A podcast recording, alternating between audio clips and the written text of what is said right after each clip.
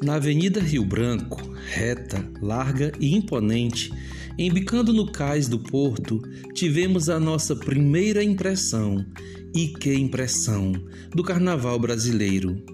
O que nós vimos no Rio de Janeiro não se parecia com nada que eu pudesse sequer imaginar nos meus sonhos mais desvairados aquelas multidões enchendo toda a avenida, aquele curso, desfile interminável e lento de carros, para-choque com para-choque, capotas arriadas, apinhados de gente fantasiada e animadíssima.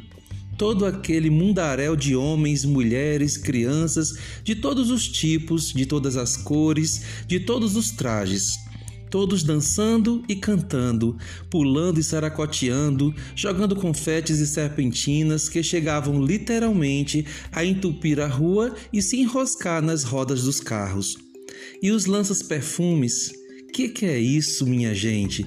E os cordões, os ranchos, os blocos de sujos e todo mundo se comunicando como se fossem velhos conhecidos se tocando, brincando, flertando. Era assim que se chamavam os namoricos fortuitos, a paquera da época.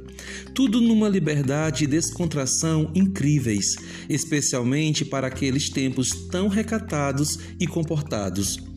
Vi muitos carnavais depois daquele, participei mesmo de vários e curti-os muito mas nada, nunca mais se comparou com aquele primeiro carnaval no Rio de Janeiro.